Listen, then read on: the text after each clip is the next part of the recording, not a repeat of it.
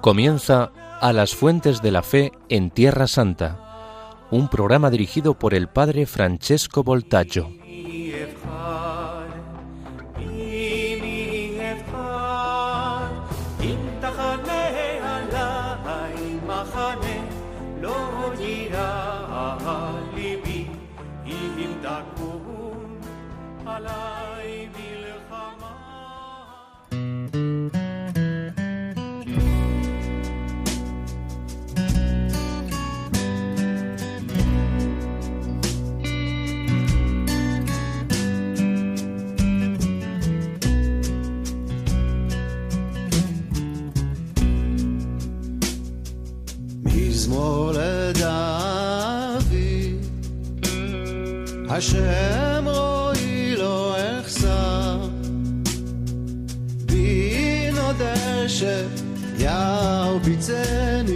על מי מנוחות ינהלני.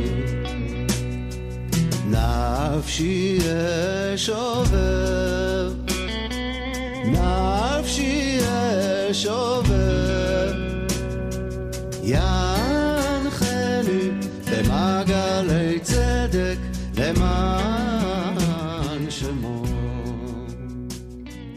גם כי- Queridos amigos de Radio María, hola a todos, shalom, salam.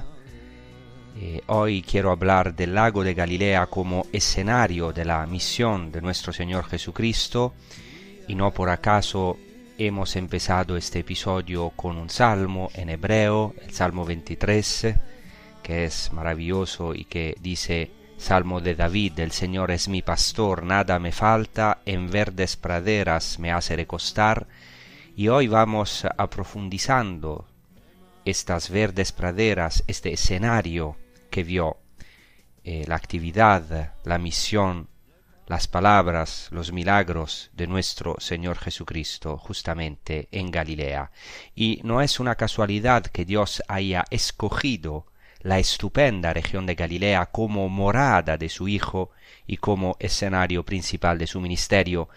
En cada lugar pisado por Jesús, el Hijo de Dios, podemos decir que ha sido levantado un santuario. Es más, podríamos decir que el mismo lago de Galilea es un inmenso santuario al aire libre. Yo tengo la gracia eh, hace 15 años de vivir aquí en Galilea, en el Monte de las Bienaventuranzas, justo enfrente del lago de Galilea, donde transmitimos este episodio. Y aquí, en estos episodios, vamos a seguir las reliquias de Cristo. Iremos detrás de sus huellas invisibles y misteriosas que han quedado, podemos decir, grabadas no solo en las piedras, sino sobre todo en las muchas aguas del lago de, de Galilea e indeleblemente aún más en nuestros corazones. Como dice el Salmo 77, por el mar iba tu camino, por las muchas aguas tu sendero, y no se descubrieron tus pisadas. Es interesante lo que escribe un patriarca de Alejandría, que murió en, el 940, eh, el patriarca Eutiquio, que escribe en árabe, en su Kitab al-Burhan, escribe así, Cristo nos ha dado las reliquias de sí mismo y los lugares de su santidad en este mundo como herencia y anticipo del reino de los cielos y de las delicias del mundo futuro que nos prometió. Con estas reliquias y lugares de los que nos ha hecho herederos, Cristo nos ha dado también bendición, santificación, acceso a Él, perdón de los pecados, fiestas en las que los hombres se reúnen en su nombre, alegría espiritual sin fin y testimonios que nos confirman todo lo que el Evangelio nos dice de su historia y de sus actos. He traducido así desde el árabe este eh, brano maravilloso de este patriarca que habla del lago de Galilea como una gran reliquia de Jesucristo mismo.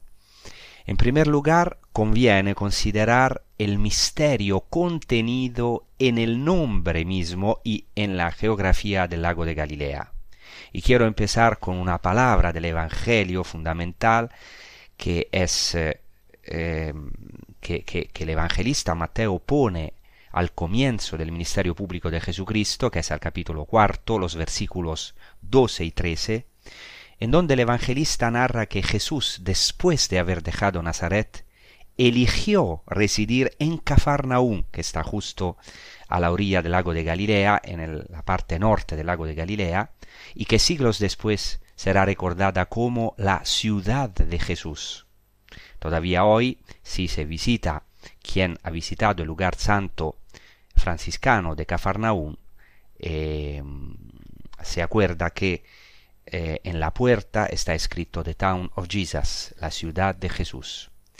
El autor del primer Evangelio, del Evangelio de Mateo, subraya que Jesús se establece en el territorio de Zabulón y Neftalí y ve en ello el cumplimiento de la estupenda profecía de Isaías que dice Tierra de Zabulón y tierra de Neftalí, camino del mar, al otro lado del Jordán, Galilea de los gentiles, dice el hebreo Glila Hagoim, Galilea de los gentiles.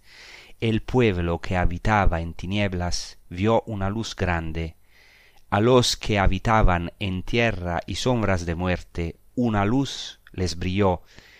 Es, es una palabra que Mateo retoma claramente de Isaías, al comienzo del capítulo 9 de Isaías, y que ve cumplida en Jesucristo nuestro Señor. En efecto, Cafarnaum se encuentra en los territorios de la tribu de Neftalí. Nazaret, donde Jesús ha vivido en los años de su vida oculta, se encuentra en los territorios de la tribu de Zabulón. Y sobre los territorios de la tribu de Neftalí, Moisés profetizó en el libro del Deuteronomio 33-23, Neftalí, saciado del favor y lleno de la bendición del Señor, posee el poniente y el mediodía, y es verdad, de verdad esta tierra ha sido saciada del favor y fue llena de la bendición del Señor, sobre todo porque en ella apareció nuestro Señor Jesucristo, pero tiene una hermosura eh, que no por acaso el más hermoso del, de los hijos de los hombres Jesucristo ha escogido como escenario de su misión. En el texto de Isaías citado en el Evangelio de Mateo se menciona que el Hagoim, sea, en hebreo, sea la Galilea de los gentiles, aunque la expresión se puede traducir literalmente como la curva de las naciones, la curva de los paganos. Y esto es muy interesante porque el nombre Galil Galilea es muy evocador porque Galil, Galilea, proviene de la raíz verbal hebrea galal, que se refiere a algo curvo o circular, y es probablemente relación al lago que es de forma redonda, que parece un corazón, o a una de las suaves colinas de Galilea. Y este verbo hebreo galal significa enrollar, envolver.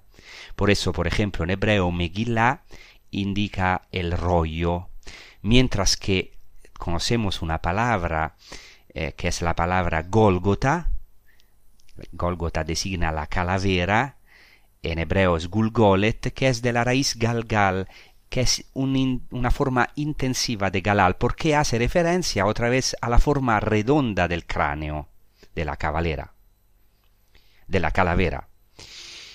Dicha raíz se usa en el Salmo 22.9. Es muy interesante que es un salmo empleado o mencionado por los jefes de los judíos para burlarse de Cristo en la cruz cuando dicen acudió, en hebreo gol, acudió, se envolvió, entonces acudió al Señor que lo ponga a salvo, que lo libre si tanto lo quiere. Notemos además que aunque no sea fácil establecer una conexión clara entre las dos raíces, en árabe Galilea se dice al-Jalil y el verbo jalal significa ser de alto rango, importante.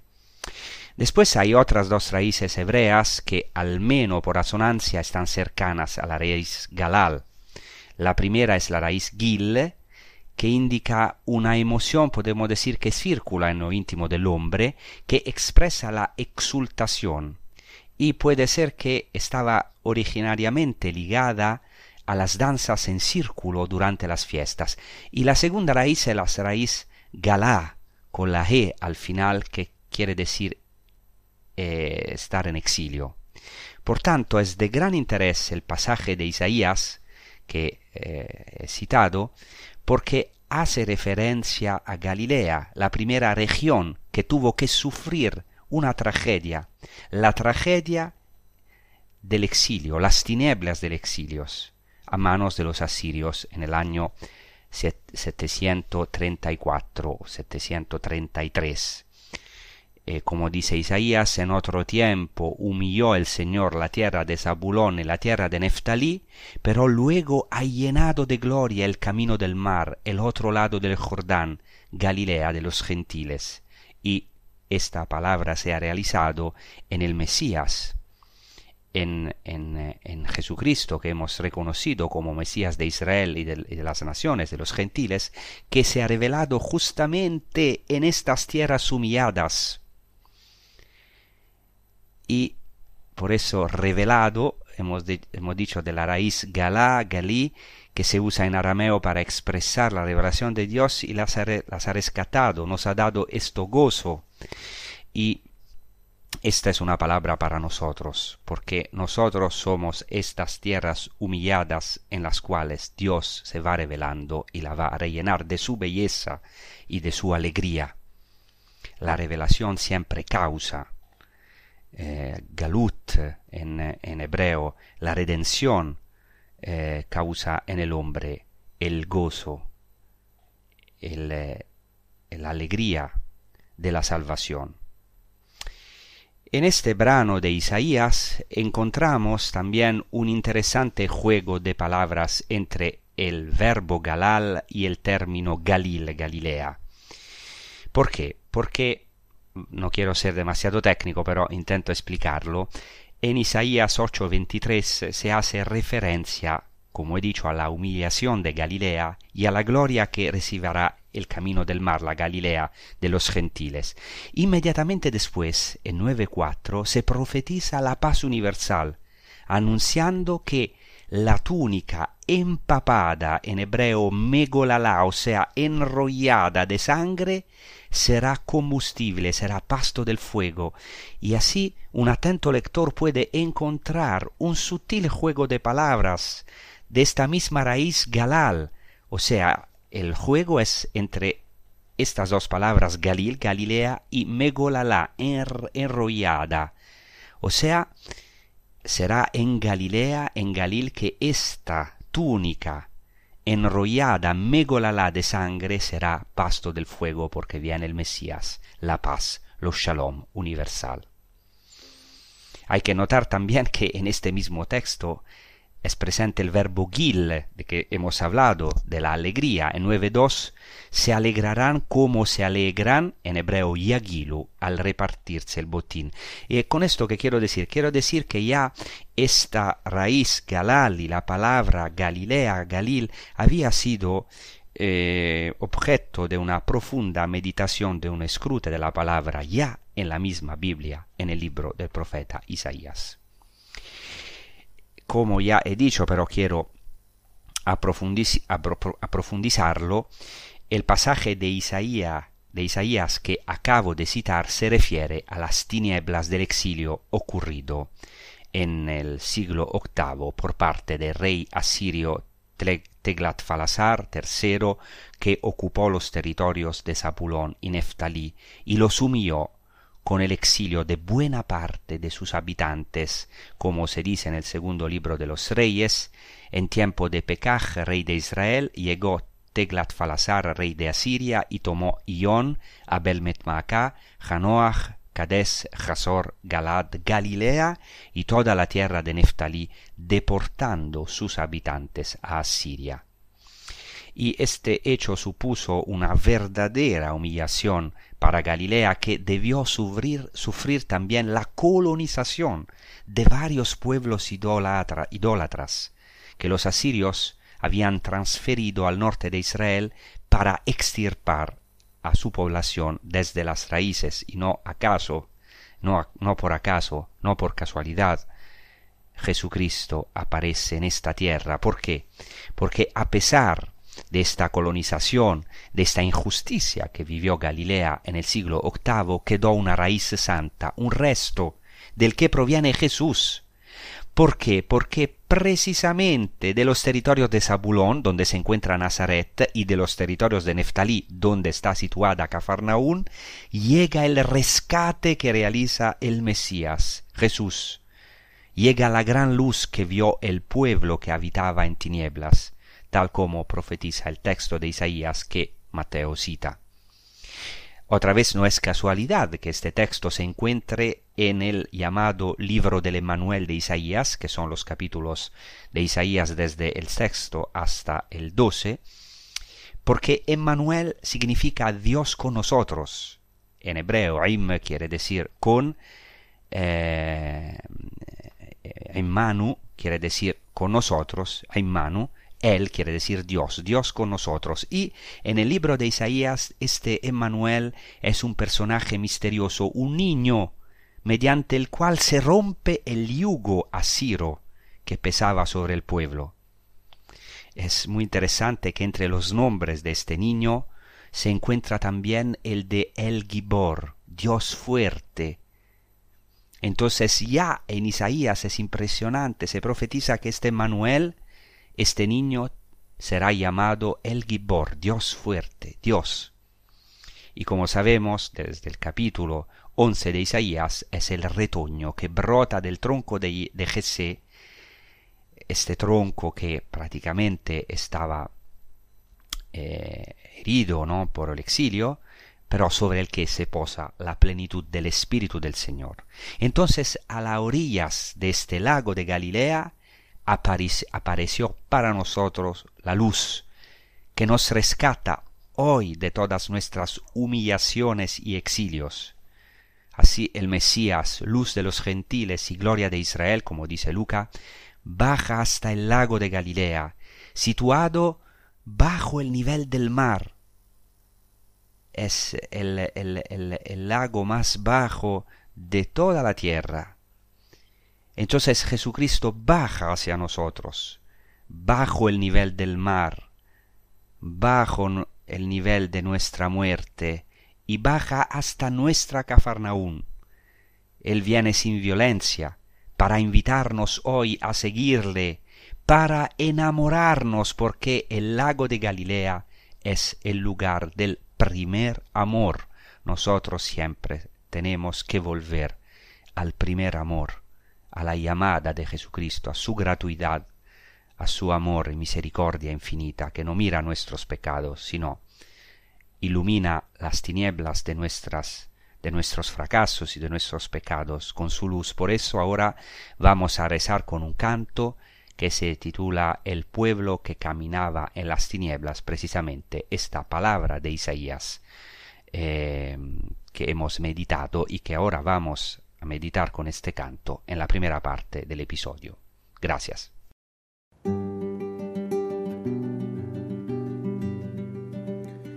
El pueblo que caminaba en las tinieblas ha visto una gran luz sobre los que vivían en tierras tenebrosas. Una gran luz ha brillado. Has acrecentado el gozo, hiciste grande la alegría, como se alegra durante la siega, como se alegran al reparto del botín, como se alegran al reparto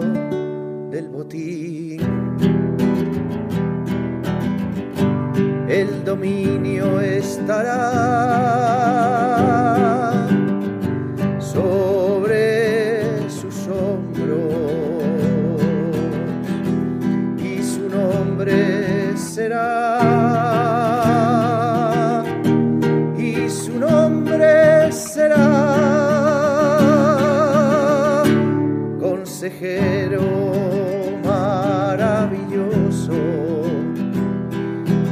fuerte, Padre eterno, príncipe de paz, príncipe de paz. Porque el yugo que pesaba sobre el pueblo, el yugo que oprimía sus espaldas, la vara del opresor. Tú la has quebrado como en Madián, y todo el que pisa con dominio, todo manto manchado de sangre, será para la quema pasto del fuego porque nos ha nacido un niño, porque un niño se nos ha dado. Entonces estamos aprofundizando la etimología, o sea, el sentido profundo, también existencial del nombre Galilea.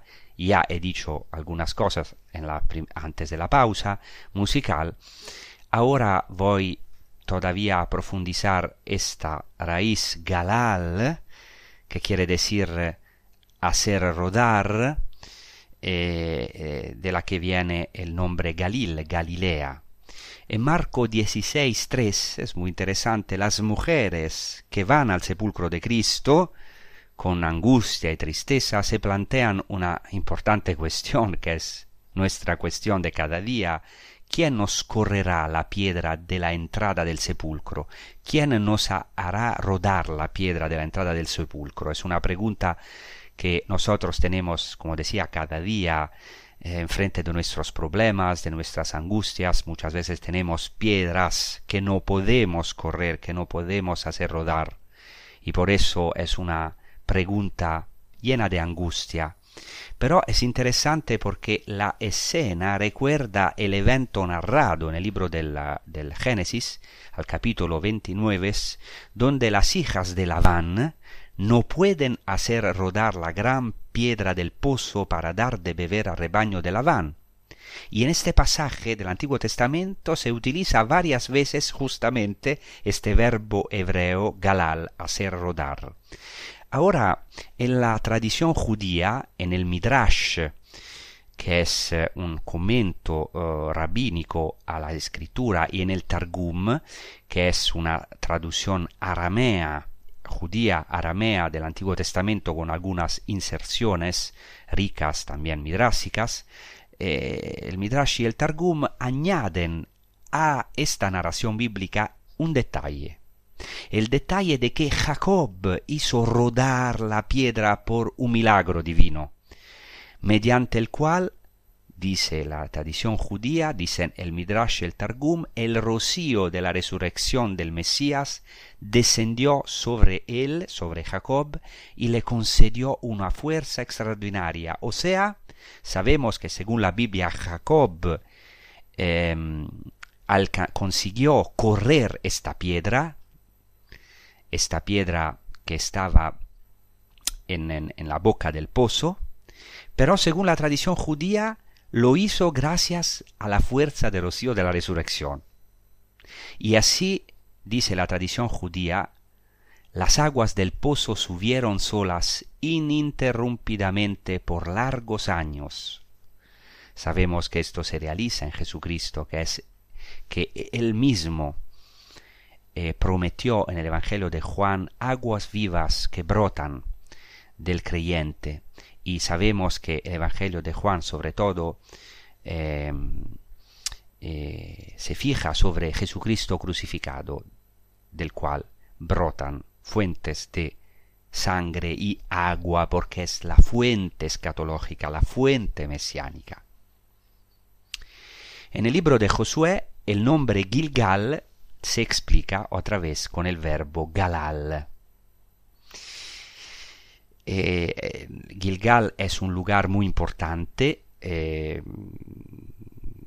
relacionado a la entrada del pueblo judío en la tierra prometida y dice así el libro de Josué al capítulo quinto Entonces dijo el Señor a Josué, hoy es quitado de encima el oprobio de Egipto. Aquí se usa otra vez el verbo galal, porque se dice literalmente en hebreo galloti. No precisamente hoy es, os he quitado, sino he hecho rodar. Hoy he hecho rodar, dice el Señor, de encima de vosotros el oprobio de Egipto.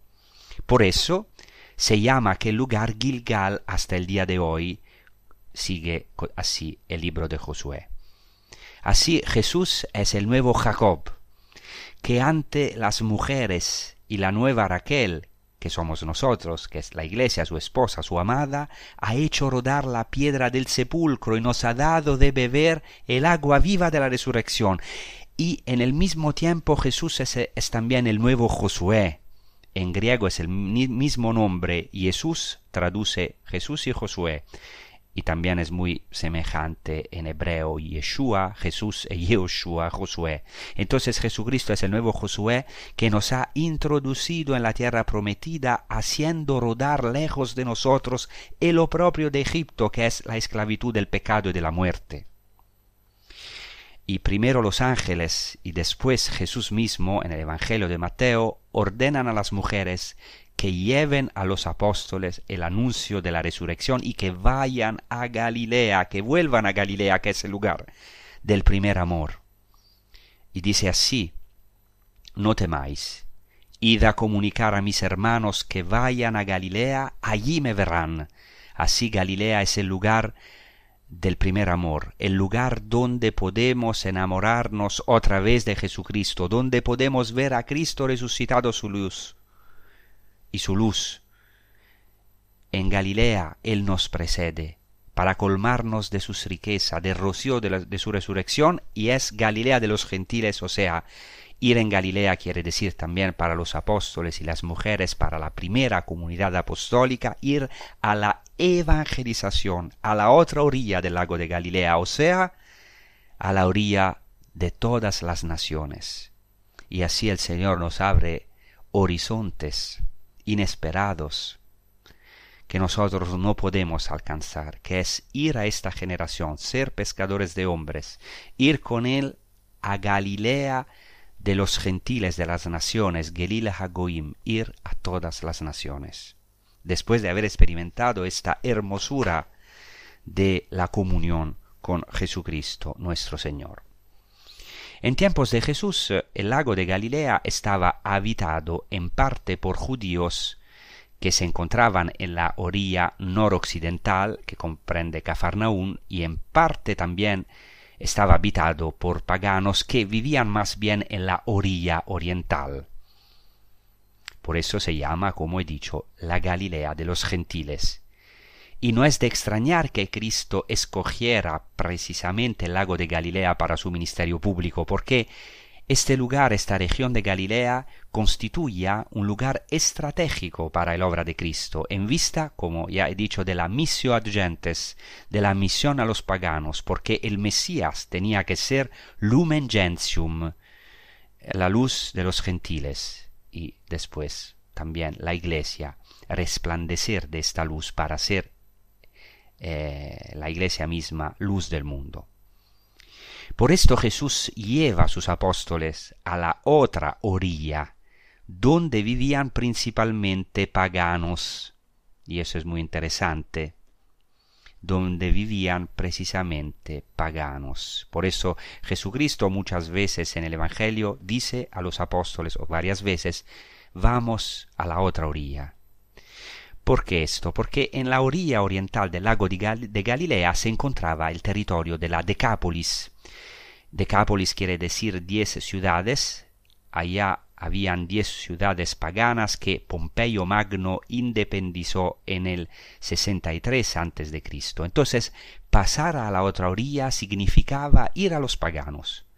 Por ello, como ya he dicho, Galilea y su lago aluden también a la evangelización y Jesús viene a vivir a las orillas de este lago, en Cafarnaún, a casa de Pedro, y establece aquí su centro de evangelización, recorriendo como itinerante ciudades y aldeas, predicando en las sinagogas, anunciando el Evangelio y curando toda enfermedad. Por eso es el escenario del primo querigma, del primer anuncio del reino de Dios. Y desde el lago Jesucristo recorre a lo largo y ancho toda Galilea, en su tiempo muy poblada, como sabemos. Por tanto, volver a Galilea quiere decir también evangelizar a las gentes. Y cuando Jesús se establece en este lago, en la Galilea de los gentiles, Jesucristo piensa ya en la otra orilla de los paganos, en la evangelización de todas las gentes, de aquellos que se encuentran lejos de Dios, de los más desesperados y sumergidos en las tinieblas y en la sombra de la muerte. Además, tanto para los apóstoles y las santas mujeres como para nosotros hoy, volver a Galilea quiere decir, como ya he dicho, volver al primer amor, a este lugar maravilloso en el que se ha tenido el primer encuentro con Jesús, y aquí se puede empezar de nuevo a partir de la resurrección de Cristo, de su fidelidad, porque la cosa más maravillosa del cristianismo merece la pena ser cristianos. ¿Por qué? Porque podemos empezar cada día de nuevo, como decían los padres, hoy empezó de nuevo. Y San Francisco de Asís, al final de su vida, cuando ya se estaba muriendo, ha dicho esta maravillosa frase, Vamos a, empezar hoy porque hasta ahora no hemos hecho nada. Y aquí en Galilea podemos, en nuestra Galilea, resucitar cada día de nuestras negaciones, de nuestras humillaciones, de todas tinieblas. Y quien haya visitado al menos una vez Cafarnaún habrá quedado sin duda fascinado por la belleza del lugar, porque aquí el más bello de los hombres, el más hermoso, vivió entre los hombres y los discípulos y las mujeres, la primera comunidad experimentó la belleza de la comunión con él y contemplaron su gloria. ¡Qué maravilla!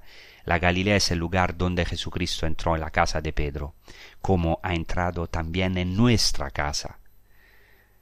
Eh, por eso ahora vamos a meditar con un canto que dice justamente cuán bello es el Señor.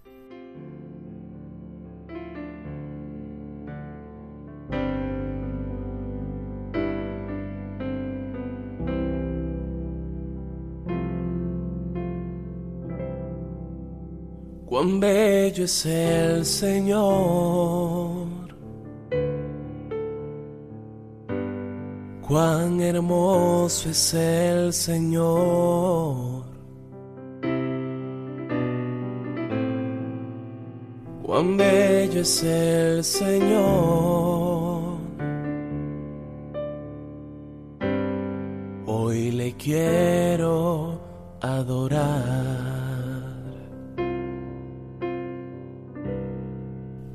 Cuán bello es el Señor. Cuán hermoso es el Señor. cuán bello es el Señor.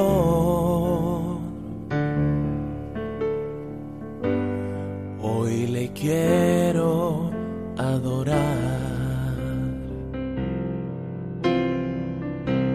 La belleza de mi Señor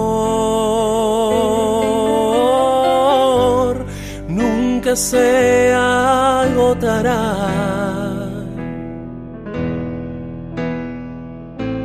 la hermosura de mi Señor. Siempre resplandecerá. La belleza de mi Señor se agotará.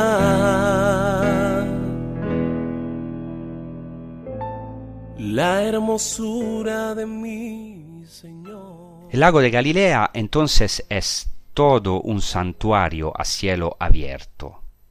Por esto, alrededor de este estupendo lago que Jesús ha recorrido en toda su extensión y sobre el cual incluso ha caminado, nosotros hasta hoy buscamos sus huellas luminosas, sus pasos invisibles.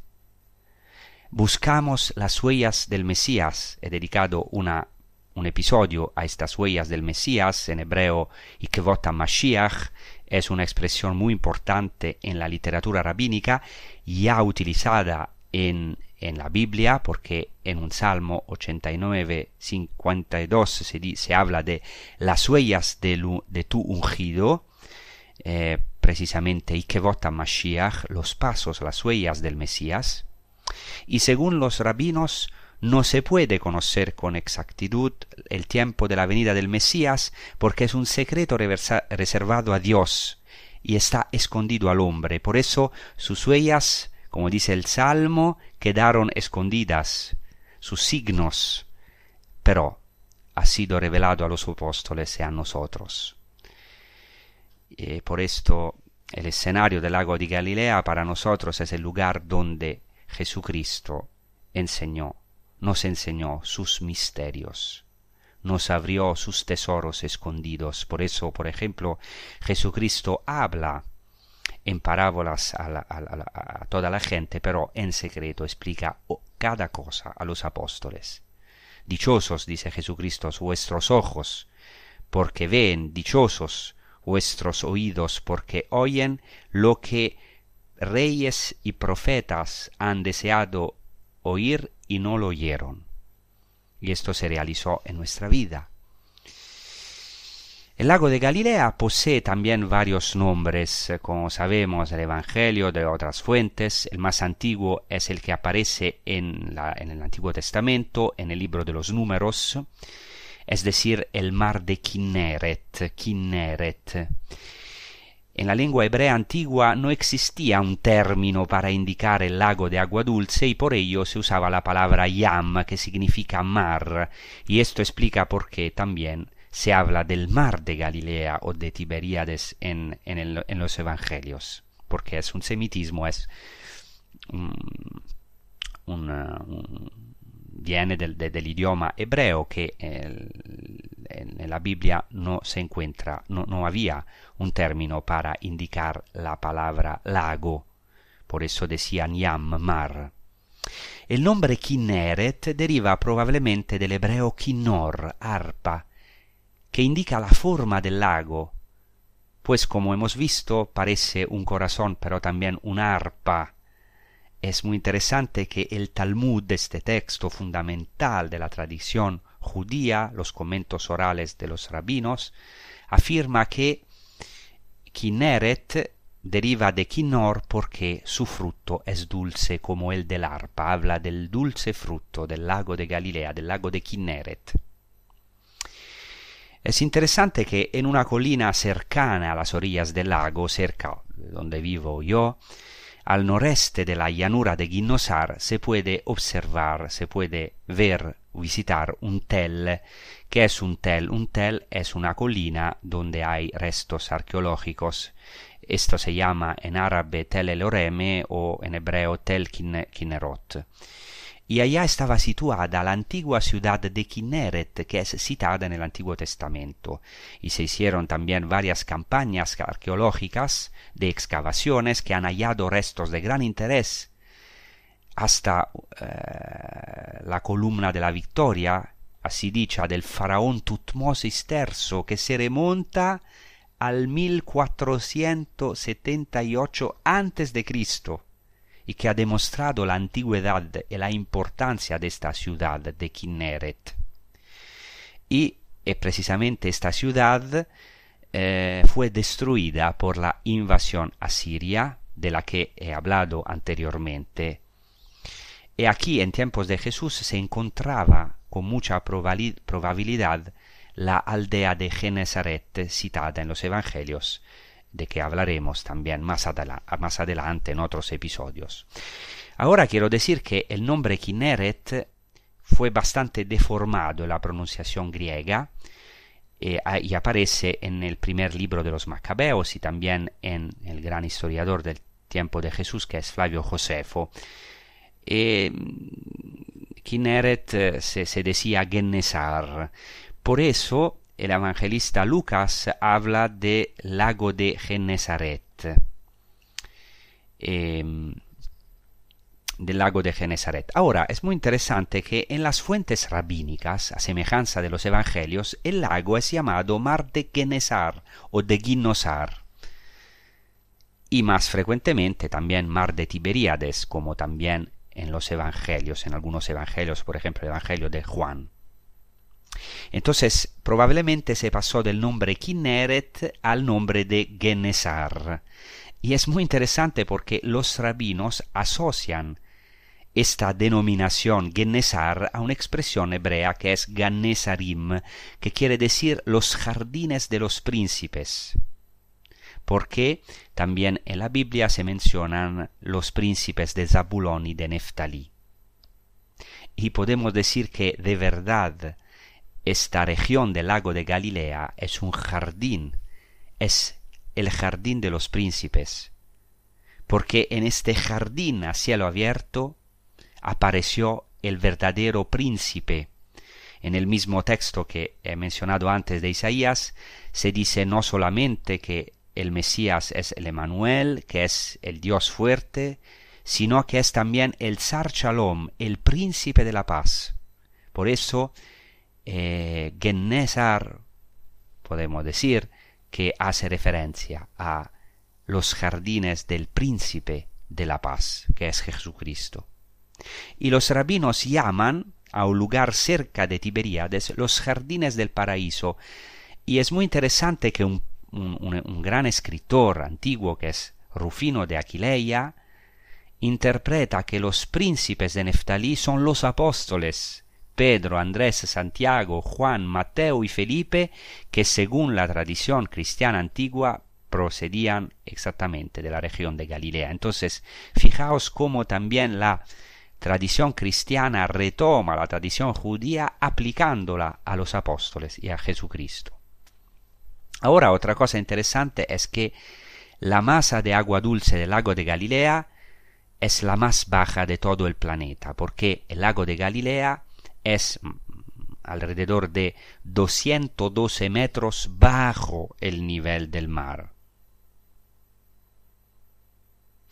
Y no es casualidad, ya lo he dicho, pero quiero aquí subrayarlo, no es casualidad que Jesús haya escogido este lago para su kenosis.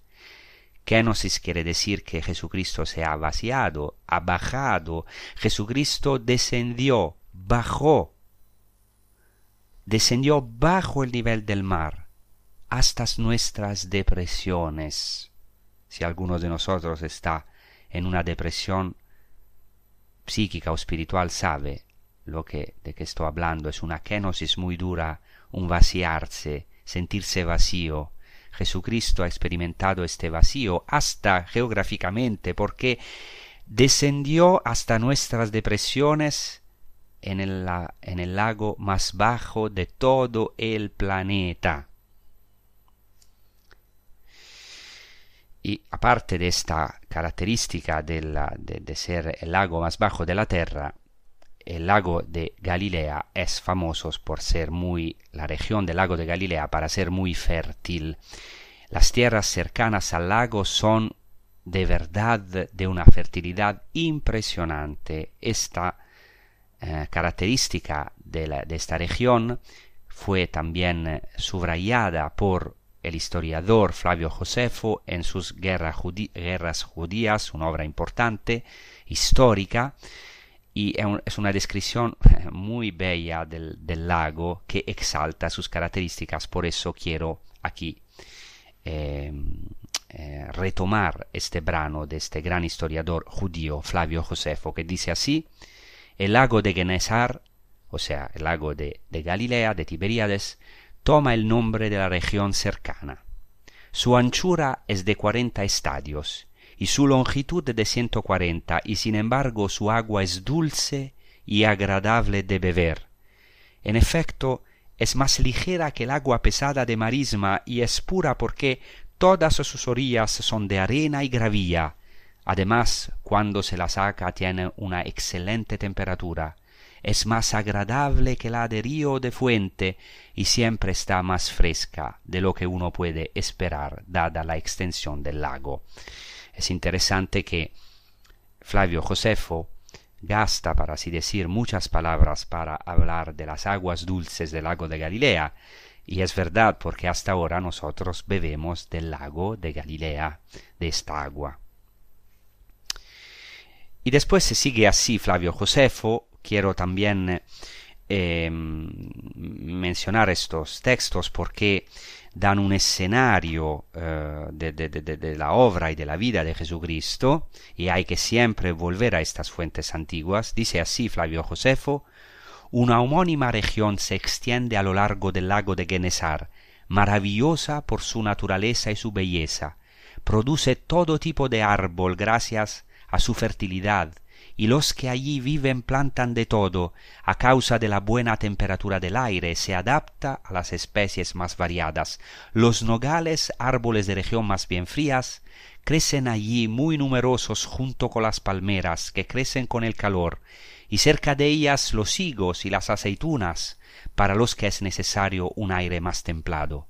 Alguno podría definir todo esto como una ambiciosa ostentación de la naturaleza, como si estuviera forzada a reunir en un solo lugar a los opuestos, o como una sana competición de las estaciones, como si en esta región cada una de ellas rivalizase con las demás.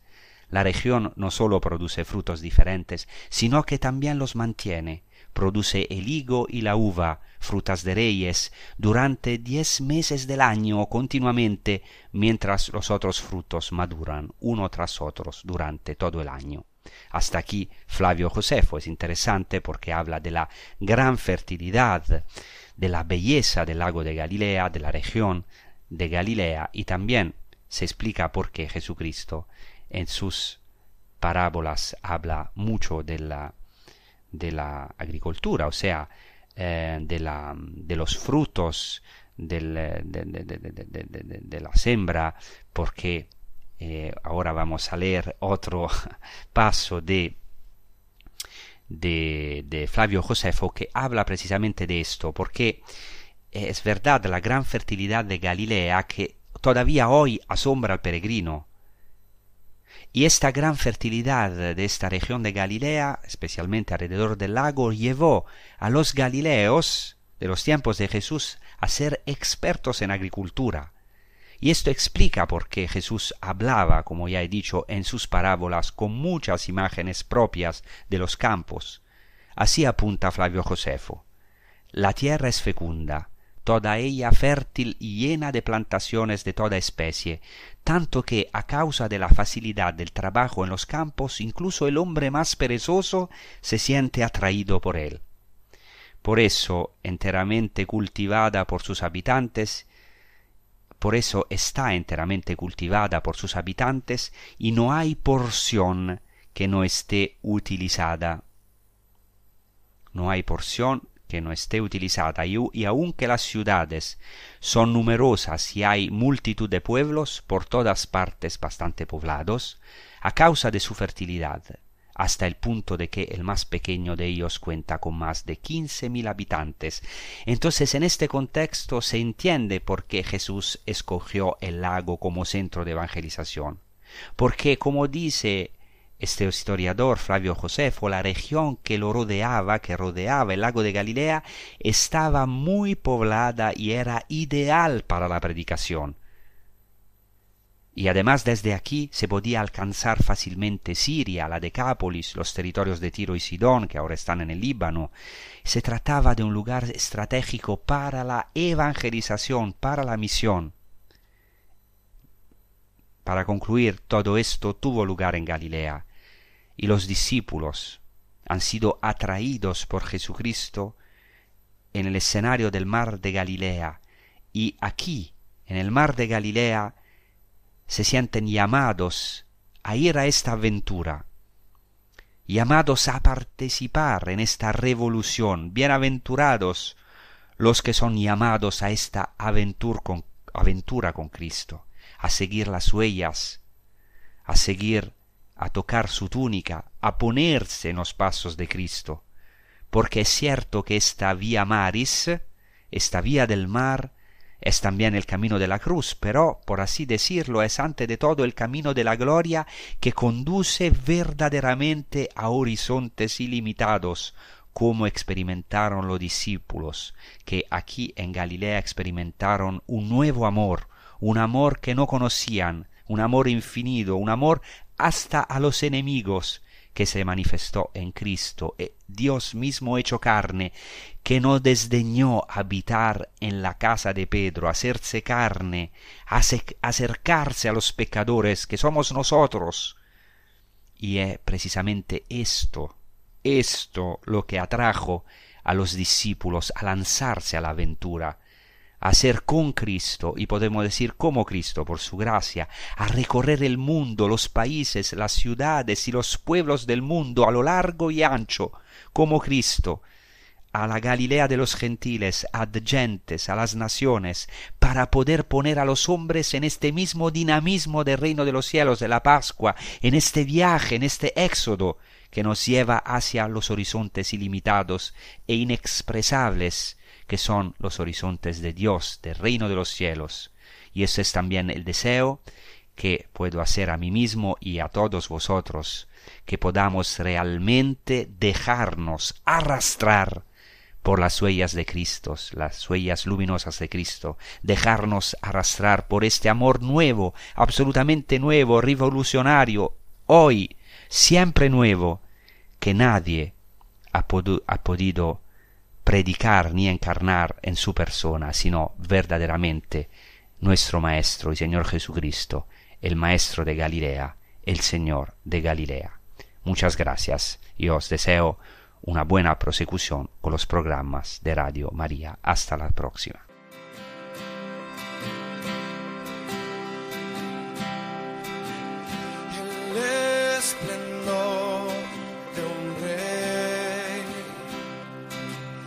Vestido en majestad.